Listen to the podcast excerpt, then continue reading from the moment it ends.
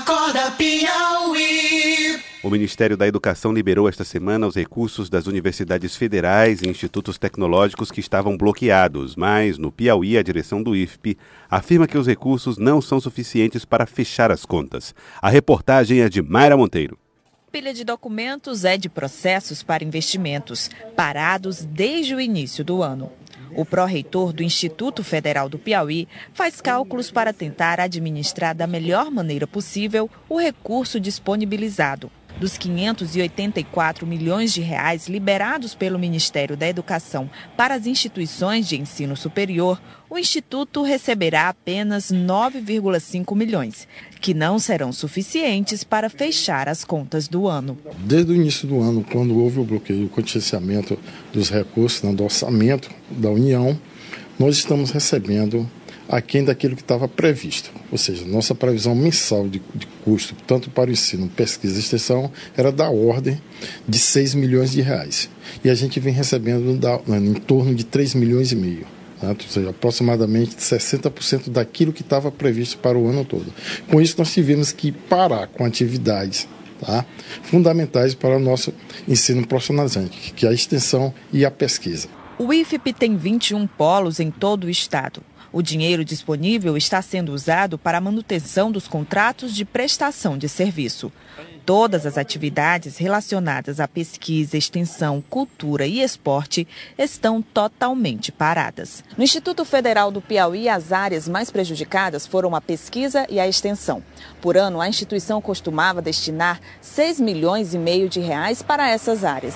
Em 2019, nenhum centavo pôde ser liberado. Cerca de 200 projetos de pesquisa que já estavam em andamento foram parados, prejudicando principalmente os alunos. Você imagina um jovem, tá, que é contemplado com a bolsa através dos editais, né, para fazer sua pesquisa, né, e é constrangido né, de maneira decisiva por uma política que não é voltada para ele. Bom, tá aí então a situação do IFP, uh, do, das instituições uh, de ensino superior. Aliás, a UFP hoje é, lembrando em paralisação. Paralisação, segundo dia de paralisação, foi, começou ontem é, continua hoje, com a paralisação em protesto contra o, o, as discussões em torno do ensino superior, corte de verba.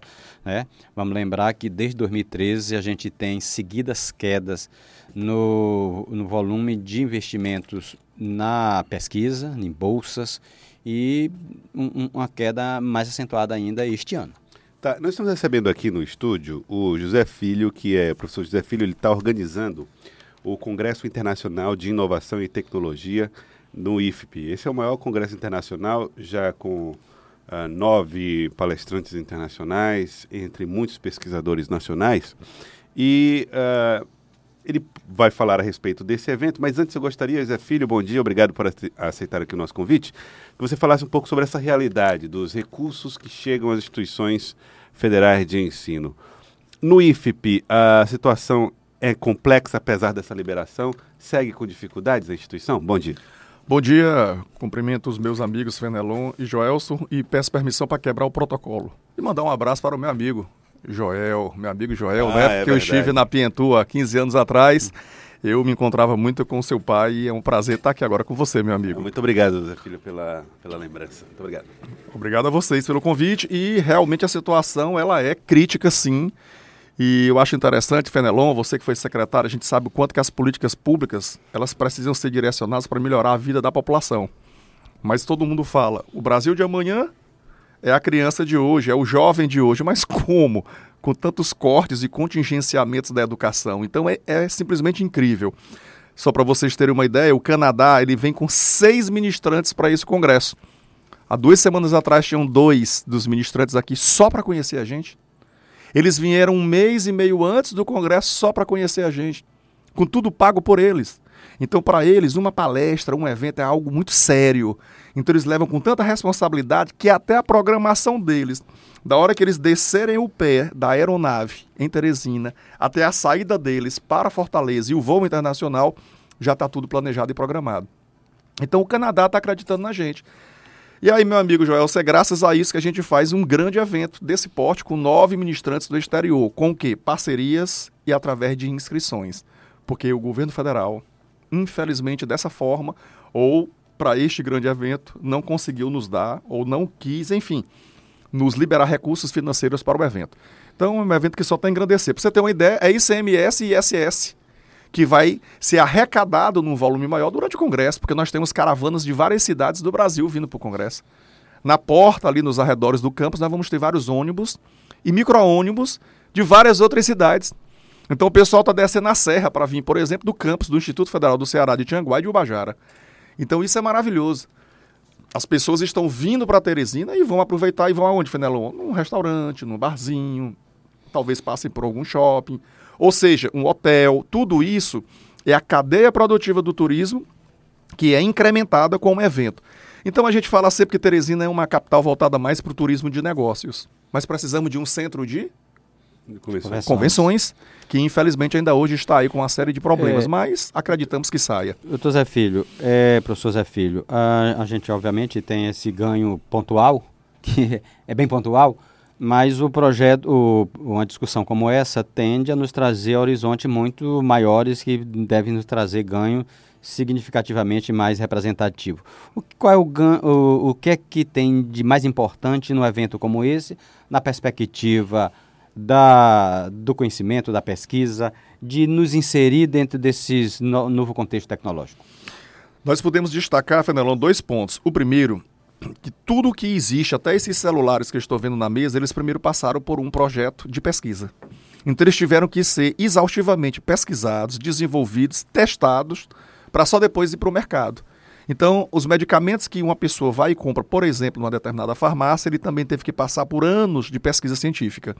Os carros que nós utilizamos no Canadá, o RRC, o Red River College, que é essa instituição canadense, essa grande universidade, que vem para o Congresso com seis ministrantes, eles utilizam carros elétricos. Por que, que o Brasil não utiliza? Então eu brigo muito por isso. Se o Canadá pode, o Brasil e o Piauí também pode. Então eles vêm ministrar palestras e minicursos sobre carros elétricos. O Euto Europeu lá, de Portugal, ele vai falar sobre robótica, sobre drones. Então se as indústrias europeias utilizam drones e robôs para facilitar os seus processos sem incrementar o desemprego, muito pelo contrário, a taxa de desemprego na Europa é muito baixa, uma das mais baixas do mundo. Então qual é o grande avanço desse congresso para a sociedade? O incentivo da pesquisa científica. Porque não adianta a pessoa desenvolver uma dissertação de mestrado ou uma tese de doutorado e engavetar. Que é o que acontece, infelizmente. A, a gente tem a discussão nesse momento, que está muito conectada com a, a questão tecnológica, a ideia de, da quarta revolução industrial. E a quarta revolução industrial tem nove tópicos que podem ser desdobrados em 14, né, 14 tópicos de, que seriam estratégicos. Quando a gente olha esses tópicos, o Brasil não se inseriu nele de jeito nenhum. Está completamente fora desse cenário tecnológico futuro. O que é que falta a gente fazer? Porque eh, quando a gente olha assim, a gente diz assim, é um problema que não é nem de um governo, é de vários governos. Né? Como a gente pode fazer para romper com essa desconexão com o mundo? Em primeiro lugar, são maiores investimentos nos laboratórios. Então, nós temos pesquisas que estão relativamente paradas ou engessadas devido aos contingenciamentos desse ano. Um dos campos que estão participando em peso do nosso congresso aqui, no estado vizinho do Maranhão, nos relatou ontem que eles têm projeto de 200 mil reais, um projeto de pesquisa que foi parado por conta do contingenciamento do governo federal. Então você imagine os prejuízos nesse campo. E o outro é exatamente a falta de apoio a esses grandes eventos internacionais, porque trazendo pessoas do exterior, pesquisadores, para fazerem palestras, minicursos, oficinas aqui e mandarmos os nossos pesquisadores para lá, é que a gente discute, problematiza a ciência, o que, que estão fazendo de ponta lá fora, para a gente poder trazer para cá. Porém, o brasileiro ele é tão inteligente, perspicaz, que um pesquisador nosso, professor Marcelino, aqui do nosso campus Teresina Central, no mês passado estava no Japão. Fazendo o que no Japão? Turismo? Não. Ele foi, foi defender um projeto dele, porque ele trabalha com robótica para a saúde. Então, é impressionante esse trabalho do Marcelino, em que pessoas que têm, por exemplo, um braço amputado, eles conseguiram desenvolver aqui no campus do Teresina Central do IFP um braço mecânico, vamos usar entre aspas, bem mais inteligente, acompanhando, respeitando os comandos sensitivos e sensoriais do paciente através do cérebro desse paciente. Então isso é fantástico. E esse próprio Marcelino esteve outro dia no programa da Fátima Bernardes, que quer queira ou quer não, é um programa de repercussão a nível nacional. Ele estava lá, ao vivo e a cores, para todo o Brasil, mostrando uma pesquisa feita aqui em Teresina. Só que isso ainda é pouco divulgado, pouco explorado. O governo dá pouco apoio para isso. Esse é um congresso de mais de 100 mil reais de orçamento. Todo ele pago através de apoios e através de inscrições. Ou seja, a gente precisa repensar o governo federal e, como você disse, não só o atual, mas os governos, para a gente colocar que, por exemplo, um Japão ou uma Alemanha que saíram da Segunda Guerra Mundial jogada no chão, já estão com mais de 20 anos entre as maiores economias do mundo. Investimento em quê? Em pesquisa e em educação. Ora, se a gente tem um, um povo mais preparado, a gente diminui a criminalidade e repercute inclusive na saúde. Porque se tem uma melhor alimentação, mais qualidade de vida e, consequentemente, mais segurança e mais saúde. Só que no Brasil parece que é o contrário. Vive-se de bombeiro, de apagar incêndio e deixa a educação de um outro lado. É. Como é que a gente retira recursos da educação para passar para outros ministérios? É, Eu nunca vi isso. É, investimento, é, dinheiro em pesquisa e tecnologia aqui é gasto, né? Eles encaram como um gasto, tem coisa urgente para fazer, vamos deixar isso para depois. E aí, nesse de deixar para depois, não se faz. E no Congresso Internacional de Inovação e Tecnologia, ele começa que dia?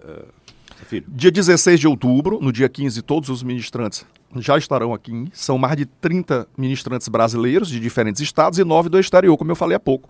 Eles chegam no dia 15 e nós temos três dias de congresso.